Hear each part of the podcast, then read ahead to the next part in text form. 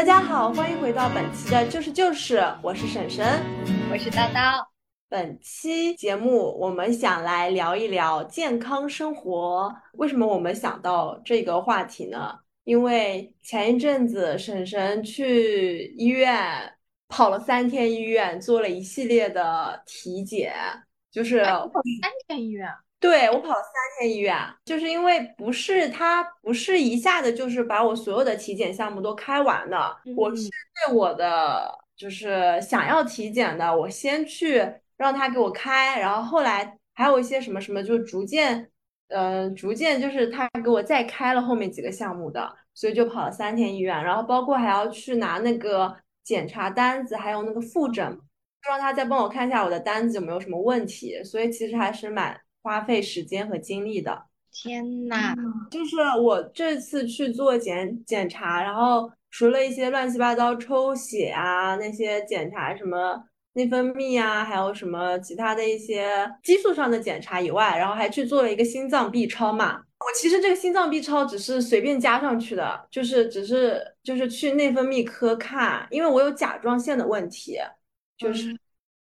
很从读书的时候我就。被确诊为桥本甲状腺桥本氏甲状腺炎，然后呢，一不小心，它如果指标不正常，它就会变成甲减。呃，那么什么是甲减呢？就是它是一个甲甲状腺功能减退的这么一个病症，就是说你的甲状腺功能就是不正常了，跟一般人不一样了。但是呢，好像也不用慌，就这个病好像很多挺多年轻女性都就是。都会有，就可能，呃，有的人他还不知道自己有，因为没有影响到日常生活嘛。一般来说是不太会影响到日常生活的，就除非你去做体检，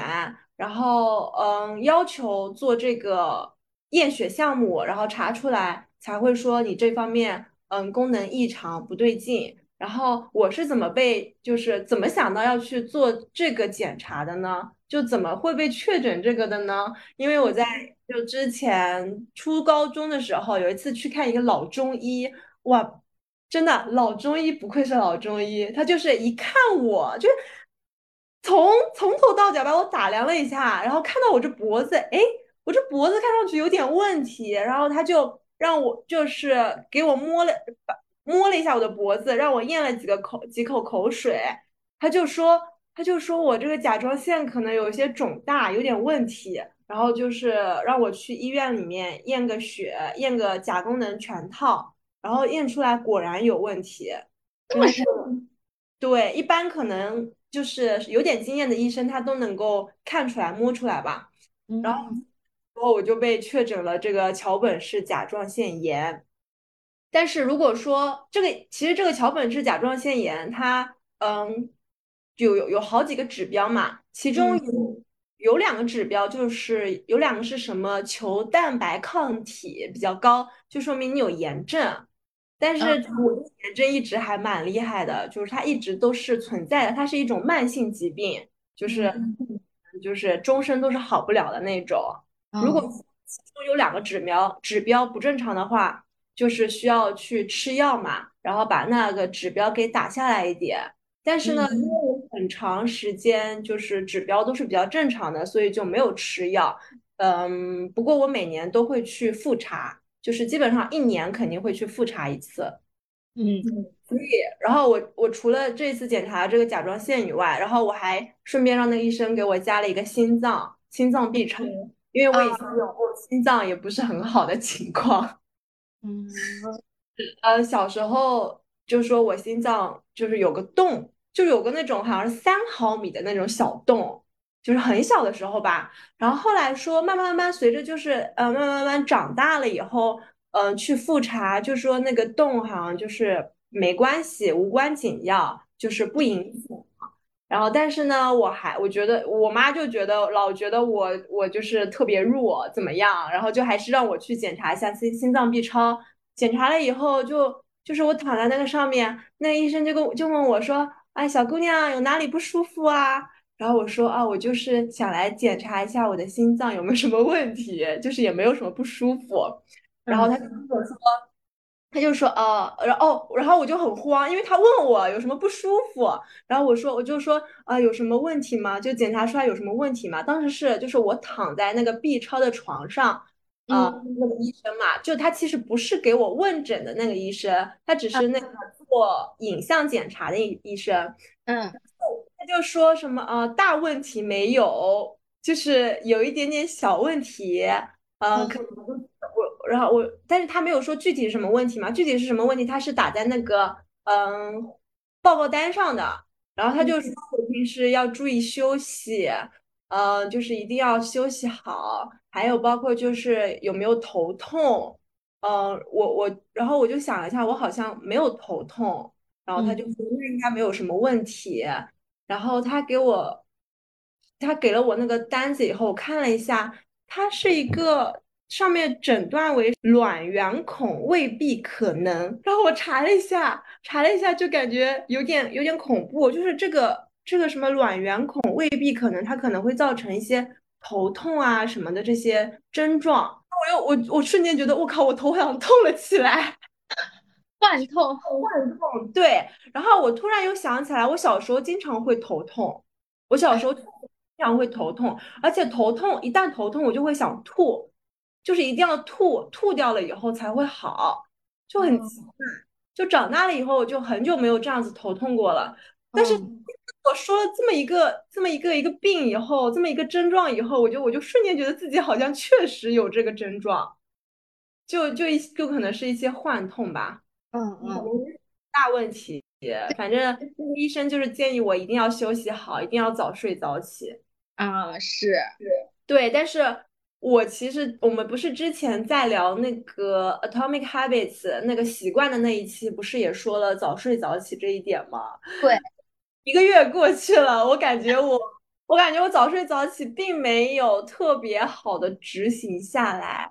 早睡，我可能早在对于我来说，我的早睡就是十一点半之前闭眼，算是早睡了。你这不行。那你呢？那你是怎么早睡？因为我我爸爸经常跟我讲说，肝的排毒时间其实就是在晚上十一点就开始了，对对对，就是说你最好十点半你就必须得睡。我这两天都是差不多十点左右，我就会关手机，然后躺在床上，等什么时候睡着就什么时候睡着。你为什么能够这么乖的十点钟就关手机啊？因为可能手机里也没有什么对我来说特别有意思的东西。嗯不，主要是我真的惜命了，就是今年我去跑医院的次数，实在是一年的时间跑的次数比我过去四五年从大学开始到现在加起来都要多。然后也顺便做了一个体检，然后呃前之前几天就是肠胃有点不舒服，然后有一点点发烧，就是也去医院里打针。其实你去医院一遍一遍跑的这个过程实在是非常的磨人，而且医院里我不知道为什么，我从小到大我其实就都不喜欢医院，然后打针，然后这几天。就是因为肠胃然后发烧的缘故，我就是有打吊瓶嘛，深恶痛绝。我就是向我自己保证，我一定要爱自己，我一定要保护好我自己的身体。然后其实，呃，包括爱自己的这个点，也是我开始认认真真的思考，说怎么保护我自己的身体，怎么健康的生活的一个非常重要的因素。然后也明白了，说不是。呃，不是给自己买两件好看的衣服，或者说每天护护肤，就是爱自己了。其实让自己处的，和健康的状态里面，嗯，才是最基础的对自己的关爱和保护。是的，没错没错。然后再经历呃来来回回跑医院这么多次折腾，就我们两个 both of us 这样子的一就是这种惨痛的经历以后呢，所以我们就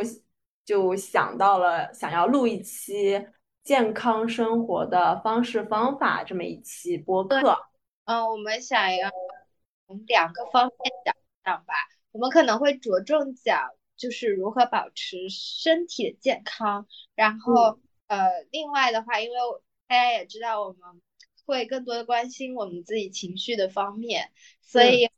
理健康问题。对，那我们首先先从身体健康来来说吧，因为我感觉身体健康真的很影响情绪。如果你身体不好的时候，你其实你的情绪很难很难保持一个非常好的状态。我们之前在播客里面也有提到，是的，是如何保持良好的健康呢？身体健康呢？就是婶婶刚刚说到的早睡早起，我觉得其实。嗯，最重要的点就是让你可以打破这个循，就是晚睡晚起这个循环的点就在于早起。你可以给自己设定一些奖励，就是比如说像我早睡早起是怎么养成的呢？就是我可以早上起来，然后去到我们家附近的一个菜场吃早餐，那里的早餐非常之丰盛。然后非常之好吃，就是你每天晚上睡觉前的时候，你就想想那个早餐，就觉得说我第二天一定要早起，我一定要早上。其实我之前是差不多早上六点多就会起来，就是七点之前，反正肯定会。那你这也太早了。因为我们家虽然说那个菜场是在我们家附近，但其实也没有很近，就是你骑个，其实也还是要有一点时间的。然后。早起的时候，你去那些，就是第一是天气不会太热，因为后面因为现在是夏天嘛，就是呃还差不多，就八九点钟开始就已经开始很热了。你六七点钟出门的时候，反正这几天我是觉得那个温度是刚刚好的。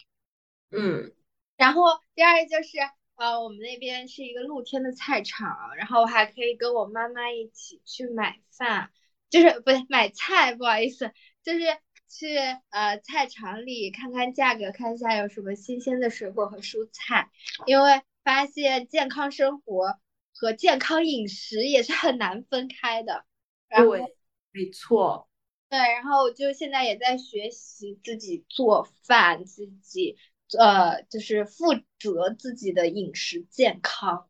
嗯，没错。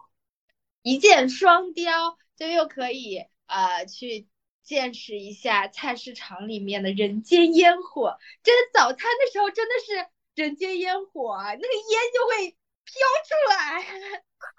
因为就是有一些什么，比如说煎包啊、煎什么的，然后还有什么炸那个油条啊，还有烧馄饨啊什么的，就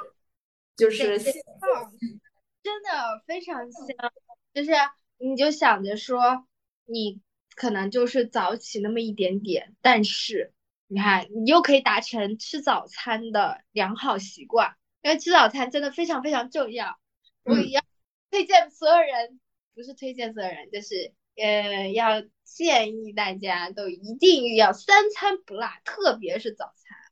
对，你早了以后，你的肠胃才会有一个很好的蠕动，然后你的一天才会开始的非常。而且而且还有一点就是，之前我在哪里看到过，他们说就是早餐进食的时间推荐是九点前，你九点之前你一定得吃完早饭，否则想到你接下来的呃两两顿的两顿饭的时间，然后好，如果你九点以外，就是可能也就不想吃早饭了，你饿着饿着可能就不想吃早饭了。所以就是九点之前一定要吃完早饭。说如果你在九点以后还没有进食的话，你的身体就会消耗你的屎，就是会把你的屎里面的营养 再度再度嗯怎么说呢？再吸收吧。呃，可能吧。但是我怎么觉得听着有点儿 没有什么科学？我不知道。然后呢？你再继续讲。哦，然后包括刚刚叨叨说的去外面吃早餐，其实我有一丝丝的质疑，就觉得不干净，对不对？对，我觉得外面早餐就是呃，首先是有一点可能不干净啊，就是它对于健康的人来说是 OK 的，我觉得确实是 OK 的，就是对于肠道、肠胃功能非常健康，就是消化吸收功功能非常好的人来说，我觉得是 OK 的。嗯，但是呢，如果说本身就有一些嗯这些肠胃功能方面的疾病的话，我觉得最好呃三餐还是在家里自己解自己解决。因为我们确实也看不到他们外面是怎么加工那些食品的，然后包括以及那些，比如说小笼包啊，什么呃那种包子啊或者什么的，那些里面的馅料是什么样的，我们也确实看不到。然后其次呢，就是我感觉外面的早餐好贵呀，就是我是好好长时间没有吃过外面的早餐了，然后我之前偶尔吃一次，我就觉得，哇，原来外面的早餐这么贵吗？我感觉吃一顿人均都要。快快十块钱了，七八块钱，我就觉得都比得上我在学校里面吃一顿正餐了。在在学校里面吃一顿就是呃午饭了，就学校里面物价还算是比较便宜嘛。我都不知道外面的早餐原来这么贵。确实是，如果跟学校里的物价比起来，确实是比较贵了。但是跟外面的物价比起来，又又觉得还好啦。不过确实它里面好像。呃，反正这几天我吃早饭吃下来，我就感觉说，其实它用的油很大哎，就是这种煎饺啊、煎包啊，就包括一些肉包，它里面的油也都很大。然后，嗯，包括我外婆也会经常跟我讲说，其实外面他们就要少吃他们的包子，因为外面的包子很多，他们的馅料用的都不是很好的肉，嗯，架不住，我觉得好吃。我觉得没关系，其实就是健康，在健康健康的情况下是可以吃的。但是如果说你本身就有一些隐疾或者确诊病的话，那我觉得就是还是得得对自己负责，就是尽量还是去少吃外面的嗯早餐。呃，那在家里的话，其实也可以做出非常非常美味的早餐，就是你搞一杯牛奶，煮一个鸡蛋或者煎一个鸡蛋，然后。弄两片面包，然后弄一点那种牛油果或者是什么的，就你可以就可以马上就可以做出来一个三明治什么的，然后或者是煮点小粥啊，煮点嗯比较消化的小粥什么的也很不错。之前我还看视频，就是说早餐有各种各样的做法，嗯，就是还我觉得其实如果说你去网上。搜一搜，查一查，你可以看到就各种各样的早餐的可能性吧。就有些人就觉得，哎呀，自己在家做就是很麻烦，然后也不知道该吃什么，还得还得动脑筋想着吃什么，然后就觉得就觉得去外面买随随便便。嗯，也不也不是说你随便的意思啊，就特别是有些上班族，就可能出门也比较仓仓促，比较匆忙，就直接在呃路边的那种嗯早餐店就随便啃一个包子就走了，这样子，这样子其实我觉得有一些有一些些不健康。嗯嗯，赞同。哎，我还是觉得说，嗯，即使这样也比不吃要好。大家确实就是还是。要糊弄一下，对对对，就是还是要糊弄一下的，糊弄总比不糊弄好。对对，但是有条件的话，我们尽量也要吃的更加健康一点。其实我现在真的觉得说，你在外面买的价格就是会高一点，然后如果你自己做的话，很多情况下，呃，只要你有这个想法，然后一点点的行动力，你就可以吃到又健康又便宜又好吃的东西。是的。没错，自己做出来的会更加放心。对，然后饮食方面我们还有什么？哦，就是我最近不是开始学学习做菜的东西了嘛，然后就看了很多的呃料理的相关的一些书，嗯，就提到说人好像一天至少要吃，也不是至少吧，最好要吃三十种食物。然后我就一整个大震惊，我就觉得说我平时好像吃不到这么多食物。对我之前看那本《中国居民膳食指南》的时候，他就说人一天至少要吃十二种食物，就十二种算是少的，所以他就是往少了说的，就你至少要吃超过十二种食物。所以我之前一直在说这个，然后懒懒，然后也也有听进去，他就他就开始焦虑嘛，就因为他你 可能吃到的东西会就比较有限，然后就会我今天早饭吃了哪两样，然后午饭吃了哪两样，晚饭吃了哪两样，好像才刚刚好十几种，然后焦虑吧，嗯嗯。但是如果说在家里的话，我觉得呃就条件会比较好，然后可以自己动手丰衣足食。然后我一般其实是看家里的冰箱里有什么，我就做什么，就我不会找一个呃食谱，找一个我就是我有特别想，除非我有什么特别想吃到的什么东西，就是不会找一个食谱，然后根据它。呃，哪几个菜，哪几个菜一定要搭配在一起，然后要有什么什么什么佐料，什么调料，呃，什么的，然后我就直接就是看冰箱里有哪几种蔬菜，看看他们可不可以炒在一起，可以炒在一起，啊，我就把它们稀里糊涂就把它们都一锅炒，然后可不可以煮在一起，可以煮在一起，适合煮汤的，我也把它们。稀里糊涂就一一锅炖，就是怎么省事儿怎么来。但是呢，其实这一锅这一盘里面，它可能就是呃蔬菜或者是一些什么蛋白质，它的种类还是蛮多的，就是呃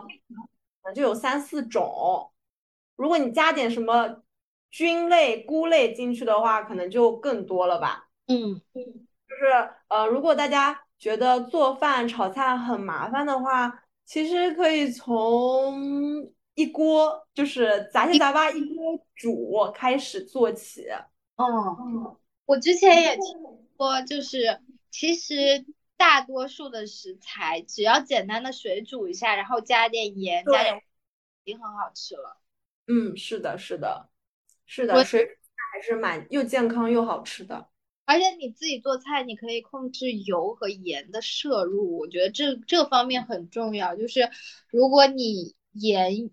或者调料用的特别多的话，其实对你的身体健康也是有害的。对对，就是他们都说一天中要摄入的盐的克数是多少来着？是五克吗？还是十克？一克吧，我记得。一克吗？嗯。我忘了，我书也不在身边，我就是反正有一个印象，就是不能吃那种非常重口的，就是就是重口的话，就我就觉得可能盐的摄入是超标了的。嗯，对。然后其实包括很多呃外面可以吃到东西，家里可以做一些简易的版本，就比如说，嗯，我。最近和我外婆学到的一个非常好吃的一个鸡蛋饼的一个做法，嗯，它很简单，它就是把面粉里面加一点点盐和味精，然后用加加水调成面糊，然后放锅里面，就把它摊开，然后再打一个蛋进去就好了，贼香贼好吃，你知道胃口。但是我感觉你做出来看上去超高难度的哎。没有，其实非常非常简单，我觉得真的有手就会，然后又好吃。确实，我感觉，呃，我们一般就是都会想去偷懒，做一些简便易行的食食物，一些菜，嗯，就是那些很费功夫的，就是我们感觉首先就觉得很费时间，然后很费精力，然后还要。还要看，可能还要看着它的火候，还要看着它的那个有没有煮煮烂什么的，就这些会直接就是把它给 pass，就直接就不去看它怎么做了。我觉得像我们这种打工族或者说学生，其实做到一些简单的也就够了，那些难高难度的我们可以出去吃。可以出去吃餐馆，没错没错，是的，偶尔下一下下馆子还是挺幸福的。对，做简单的吃的，然后能保证我们呃平常的一些饮食健健康的一些需求，我觉得对每个人来讲也是对自己负责的一个蛮重要的一个方面吧。我之前就是会觉得说，哎。实在不行，我工作以后还可以吃食堂嘛。那我现在想想，其实自己做，呃，从包括其实去买菜，呃，去和他们讨价还价啊，然后到现在大概什么菜在什么价位，然后去挑这些，去挑食材，所有的这个过程其实都还挺治愈的，就包括最后对简单的做一下，然后觉得逛菜市场，然后逛超市，你看到那些。就是水灵灵的蔬菜水果，然后以及飘来的那些香味，我就觉得好治愈啊！对呀，然后想着说，我们也就是不用靠爸爸妈妈，然后自己其实也就可以做到。然后还可以做的很好，就觉得哎呀很有成就感。然后想想说，哎，以后如果我有自己的家庭了之后，我还可以为家庭做出一些营养方面的贡献，就可以呃，就是帮家里人有一个更营养的饮食生活。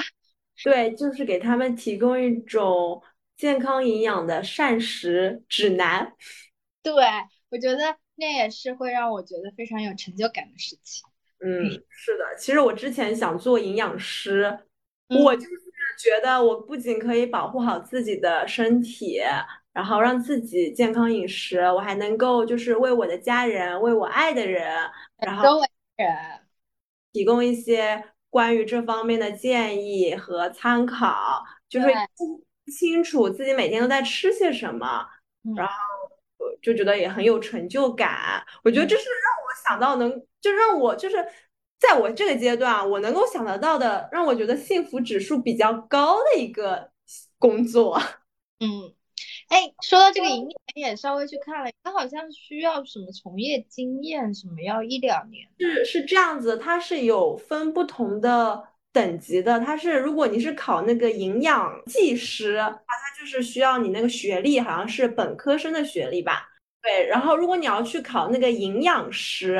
就是在最高的一个等级的话，它就是要么就是你是呃专业学的是这个，你是学什么食品工程这一类的专业的，要么就是有几年的从业经历的才能考。哦。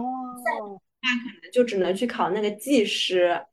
哦，或者是在第一个 level 的是一个公共营养师，就是他们说公共营养师这个证的含金量不高，就是在市面上比较鱼鱼龙混杂，就是你呃谁都可以去考，然后考出来含金量也不高，然后如果是用人单位的话，他们就可能不是特别承认你这个证啊，这样，嗯，那你之前打算考的是哪一个呀？我就是了解了一圈以后，发现我我根本就没有那个专业背景，然后我就想着我可能会去考那个营养技师啊。现在又觉得我有我对我的人生计划可能有一些转变，然后又觉得这一方面可以慢慢来吧，可以呃过一段时间，过了这个阶段再说。我现在主要就还是处于毕业找工作的这个十字路口，我就想。先让自己的状态稳定下来，然后再去升再去升升级吧，就可能迫切的想要转行了。那关于健康的饮食这方面，还有什么想要跟大家分享的吗？嗯，健康的饮食方面的话，我觉得还有就是多喝水，多喝水，嗯。它可以可以减少痛风的可能，多喝水的话，它会保护你的肾，它可以降低你的尿酸，然后这好像是可以促进你的一个人的新陈代谢吧？据说就是现在不是三伏天嘛，三伏天说有一种说法是你这个水啊，你不能说你渴了才喝，还有就是你这个喝水，你不能大口大口的喝，就是你得。嗯，小口小口喝，就是得少量多次的喝，你不能说你很渴很渴很渴，然后咕嘟咕嘟咕嘟咕嘟半杯下去这样子，对，你就得小口一小口喝，但是你得多多次的去喝，这样子好像是比较好的一个喝水的方法吧。嗯嗯，说到这个，就是我又想到，哦，嗯，其实跟我们喝水一样，就是我们也不能就是。等到你特别饿的时候，你再去吃东西，最好是平常如果是肠胃不好的朋友的话，少食多餐，就是你在在没有特别饿的时候，就稍微吃一点，这样的话对你的肠胃也是有一个保护。然后另外的话就是不要过度劳累。其实现在很多年轻人，他们可能不会意识到自己过度劳累了。呃，然后我这段时间在医院里也有看到很多年轻人，然后他们是也是因为呃过度劳累，然后包括平常可能作息不是特别的呃健康，可能会比较偏晚睡晚睡早起，晚睡，然后嗯整呃就会发现好像。医生就会提到说，很多疾病都有年轻化的这样的一个倾向。其实这和我们过度劳累也是有关系的。我之前也是一个，就是比较喜欢呃把事儿堆在一堆，然后集中精力猛干，然后也不注意规律的三餐和作息的这样的一个人。但是现在就发现说，呃，如果你过度劳累，然后呃，生生病停下来，你所要呃，就是花在养病上的时间，会比你一开始想要节省的那些时间要来的多。其实更多就是现在为自己负责的话，就不要让自己过度劳累，也是很重要的一一个部分。就是差不多，差不多得了。对，差不多得了，就是差不多睡吧。对，就是要保证自己不不要真的觉得自己已经很累的时候，就包括现在有一些我的朋友，哎，其实也是我自己啦，就是我即使累了，我也不想停下来，我就会觉得说我还能行，我还能继续读书，我还能把这个东西赶一赶做出来。其实我觉得这这相对来说不那么健康，然后也不那么为自己负责。我们长大的标志就是要知道自己的线在哪里，自己觉得呃能够坚持的度在哪里，然后把握好这个度，不要一味的去透支。其实你透支的健康，在未来都是要偿还的。是的，没错没错，我也是去跑了几趟医院以后，就清楚的认识到了。啊，真的，我们真的已经到了开始要重视自己身体、重视健康的年龄了。对，然后定期要去做做体检呀，朋友们。对，就是一旦有什么呃，感觉自己有什么小毛病、有不舒服的，就是及时要去医院做体检，然后做做了以后，就其实就能让自己安心了，就不会怕这怕那，然后不会有什么忧虑了，就可能。好的，投入到你要你要做的事情当中去。是的，对自己有清晰的认知和了解，其实是非常重要的事情。因为每个人的度是不一样的，就有些人的话，他们是可以只睡四个小时，然后工作二十个小时。但我觉得这样的人很少吧。然后绝大多数人其实就跟我们一样，就工作个八小时已经差不多了，已经。很可以了，然后珍惜自己的身体，关爱自己的健康。对的，反正总的来说，不要让自己太累，不要太撑着，不要什么撑在那儿。其实就是你的身体会慢慢慢慢可能会有一些量的累积，然后乃至于后面可能会有一些不好的、不好的质的变化。是这样的。还有就是运动这一方面吧。就是你要让自己吃好、睡好、休息好，其实动起来也是很重要的。最近婶婶有在做什么规律的运动吗？最近我就是我就是那那那个两三样啊，就是八段锦。八段锦真的很好。对，八段锦真的很好。就是大家不要觉得八段锦好像是老年人的运动，老年人的。老年人才做的东西，其实大家去搜一下，或者说可以看到很多，其实年轻人已经开始慢慢慢慢流行起来做八段锦啦。嗯嗯，我刷到好多就是年轻人在那里推广做八段锦，他们会呃说自己做了一段时间八段锦以后有什么改变，然后以及哪些动作要领，他们。甚至会特地去，就是可能会有什么渠道，会有什么门路，有一些人脉吧，就特地可以拜到师学到艺，就跟那些，嗯，跟那些大师，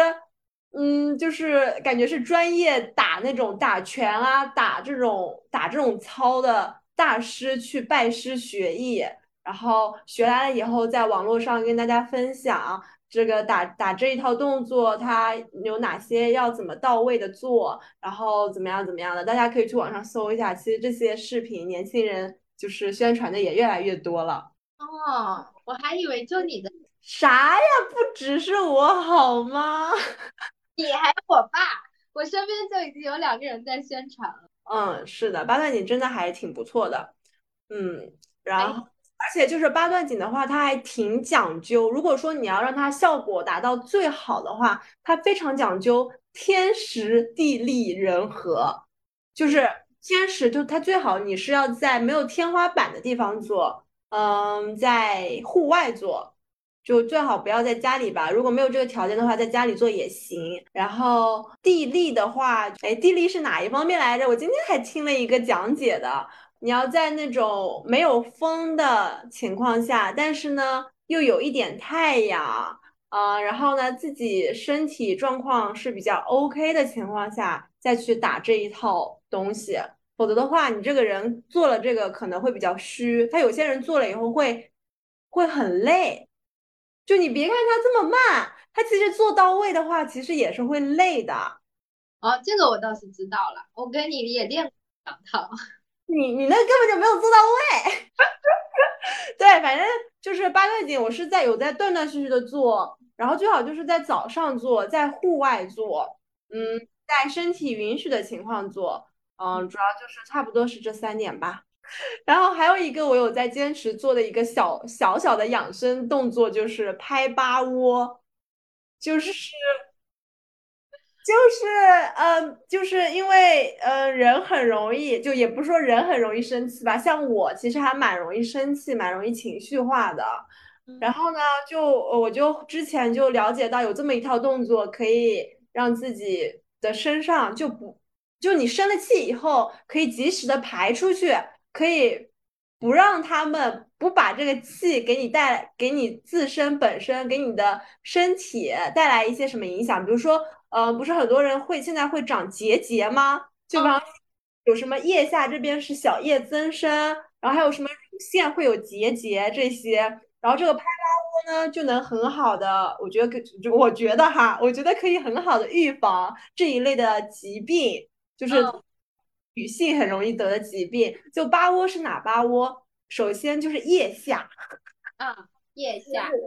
对，你可以腋下拍。呃，每天拍三十次，就两边各拍三十次。嗯，还有一个就是手窝，是就是呃手臂的小臂和大臂连接的这个肘窝，肘窝也可以各拍三十次。然后再一个两窝就是，我给听众朋友们解释一下，它应该就是大腿，大腿为什么会有窝啊？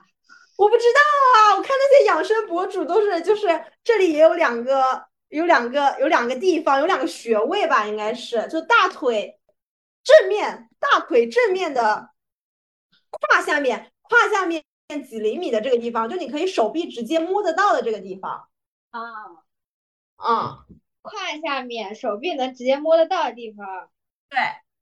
就是拍你的大腿，就拍你的大腿正面，拍大腿的正面，拍大腿正面也是拍三十下。就每天拍三十下，你也可以多拍几下啦。嗯，没错，就是这个地方。啊，就是，但是只是把手伸直了，然后拍大腿的前侧就好了，差不多。对，就是把手伸直了以后，你拍这个大腿前侧，然后也可以稍微弯腰，弯一点腰下来拍。还有就是还有两个窝是最后两个窝，就是你的呃膝盖窝，膝盖嗯大腿和小腿连接的后面这个窝，就是。对对，就是这两个地方，跟手臂的这个肘窝一样。那我可得好好试试，我要试试看有没有用。就是它可能还是需要坚持吧，你每天就是想起来就可以做，其实很简单，这一套动作下来可能也就两三分钟。这是什么？有什么医学的理据吗？就是它可以疏通经络、活血，然后会让人的呃一个加快人的一个新陈代谢，然后嗯。让你一直就是就是比如说有些人就会久坐啊，就是也不爱运动啊，你就是一直这样子坐着，然后也不动。其实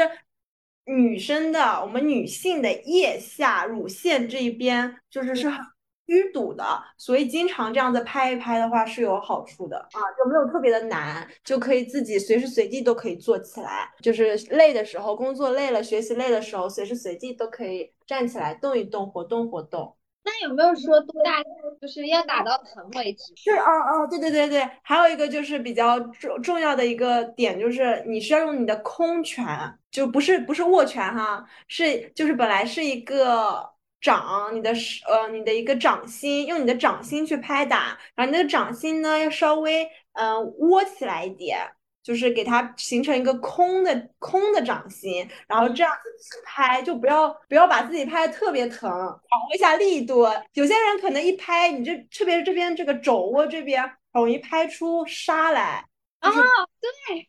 啊就很容易拍红，然后拍出痧，就不要特别大力，稍微把控一下那个力度，不要让自己很痛就可以了。嗯，好的，学到了。拍出痧是你中暑了。对，就是拍出痧了，可能也不一定中暑吧，可能也是说你这个身体有什么，反正也不好。他们不是说杀很多的人，就是嗯，可能反正身体反正哪里就是出问题了呗，我也不知道具体哪里出问题了。就是中暑，其实刮痧偶尔刮一刮也是有用的。对，但是我不喜欢，我不喜欢刮痧，我也不喜欢，太疼了。嗯，太疼了。然后还说到，就是正值现在的三伏天，我们刚刚进入伏伏天嘛，嗯，就还有一个我最最最近了解到非常好的一个活动吧，也不能算是运动，就是在三伏天可以晒晒背，就是不能防晒防的特别厉害。就现在不是，嗯，大家年轻人特讲究吗？就觉得一定要防晒，一定要这个对包裹的很严实，其实还是要适当的晒晒太阳的。然后现在有一个比较好的一个养生的活动，就是你可以在上午的八九十点，就在紫外线不是特别强烈的时候，你可以去把你的背，嗯，如果说觉大家觉得很暴露的话，可以穿一层衣服去，就是背，把你的背去面向太阳，然后去晒个半个小时。就是刚开始晒的话，可以从十几二十分钟开始晒，然后慢慢慢慢就是可以增加时间，但是也不用晒得太长。一般来说，三四十分钟是最合适的。十分钟啊，有点长了吧？就是是一个中医的养生的一个说法嘛，就是也不一定说一定要去晒背，但是不能说不晒太阳，还是要去适当的晒晒太阳的。对，早起的另外一个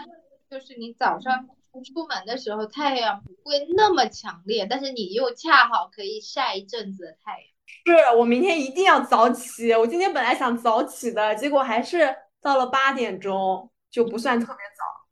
其实也还好，已经很不错了。是的，如果我能够每天坚持八点钟，也是也是挺不错的了。希望我明天能够更早一点吧。嗯，那叨叨有什么在做的，最近在做的一些小运动吗？嗯，我的话就是还是之前有提到过的瑜伽，因为瑜嗯伽非常简单，你有一你你有个瑜伽垫，你就可以跟着做。嗯嗯我基本上就是早上出门嘛，然后出门先喝水，然后把早饭买回来以后做一小会儿的瑜伽，然后再吃早饭，这样。哎，那你这个瑜伽是，就你可以熟练到自己做了吗？还是说你是跟谁跟练呐？嗯，是这样子的，就是如果我想认真点做的话，我就会跟着 B 站上面的视频做。但嗯是如果嗯，就是我想互动一下的话，我自己其实因为之前也练了有差不多挺长时间了，零零总总算下来，我觉得一年应该有了。就是很多的体式，我其实靠自己我也可以完成，所以呃糊弄一下的时候，我就就自己随便想做几个啊，自己觉得嗯这个体式要做一做，然后我就做做一做，然后嗯，想要认真跟练的时候，我可能会花二十分钟或者五十分钟的时间，完整的跟一个视频下来，其实不会太累。而且我发现，我就在医院发现很多就是病人康复的体式，其实和和瑜伽里面的体式差不多，很相似的。对，不知道是不是从瑜伽里面画出去的。然后包括你早上起床以后，嗯，刚好。就是可以用你的瑜伽来帮助你进行冥想，嗯，因为差不多你做瑜伽的时候，特别是你自己做就不跟练的时候，你的注意力会差不多在你的呼吸上面。嗯，我是我是按照自己的呼吸确定就是一个体式该维持多久的，所以基本上就等于说顺便做了一个冥想，然后。他说：“嗯，一箭双雕，我喜欢。”没错。然后另外的一个就是我在家里肯定会做的一个运动，就是呼啦圈。哦，呼啦圈有执念，因为呼啦圈就是你不用跑，然后也不怎么会出汗，然后你空调房里做，你可以边看电视边做。哦。对，然后就每天差不多我会至少转三十分钟。天呐，你会转三十分钟？我我好像我很久很久没有转过呼啦圈，但是我上一次转呼啦圈的记忆给我不太好，就是我一转，可能是我自己可能不适应转呼啦圈吧，我一转我感觉我我肚子就痛。啊，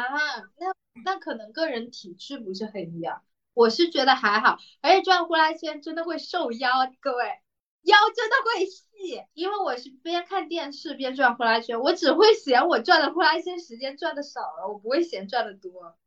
因为我想要看完一集的电视，你知道吗？刚刚我们所有讲的都是心生理健康、生理健康方面的一些习惯啊什么的，然后接下来想讲一讲心理健康。心理健康其实我们之前也讲过一点吧。我觉得能让自己身就是心理保持一个比较稳定健康的状态的话，首先就是要远离远离网络世界。是这样的，因为我前阵子我就是疯狂会疯狂刷小红书，刷小红书刷到停不下来的那种，就是可能一刷就会刷好几个小时，然后然后而且小红书会让会带给我那种比较焦虑的感觉。对对对对对。人均白富美，然后如果我想要在小红书里面查一个什么病的话，就会有各种各样的症状，各种各各种各样的嗯情况跳出来，就会让我自己也很焦虑。然后索性我就不去看，不去查，然后远离小红书。我这两天这一周，我基本上在手机上花费的时间，嗯，都是在两到三个小时左右。我我之前如果是看小红书的话。我可能每天花费在手机上的屏幕使用时间是要到六个多小时，长达六个多小时。这两天就是两到三个小时以后，我就觉得，嗯，瞬间就感觉耳根子清净，大脑清净，对吧？世界一片安宁祥和。对，就觉得一片安宁祥和，然后感觉脑子不会嗡嗡嗡嗡嗡嗡，然后以及我之前看手机看很久的话，我很容易，嗯，两个眉心这边。就是鼻子上边、眉毛中间这一段，那个叫这个是眉心吗？就这边骨头就会很痛，就会很酸痛，然后就会带给我，不仅会给我生理上带来一些很焦虑的感受，以及对我，我觉得对我的生理作息也会带来很大的影响，所以不去看了。嗯。嗯，就是和真实的人去沟通交流，然后去做一些自己觉得有意思的事情，其实很快就安静下来，然后你会喜欢上这样的宁静，就你就会觉得说，哎，这种宁静实在是太美好了，就你都不愿意说回到原来那种一天要不停的刷手机，然后各大各大软件轮轮流切换的这样的一个状态。嗯，是的，我之前就是一天当中为什么会使用手机六七八个小时呢？就是微博、小红书、哔哩哔哩，还有什么微信，就这几个社交媒体软件，就是来回刷，来回刷，来回来回看，然后老是要去把那个朋友圈的那个小红点点开来。就其实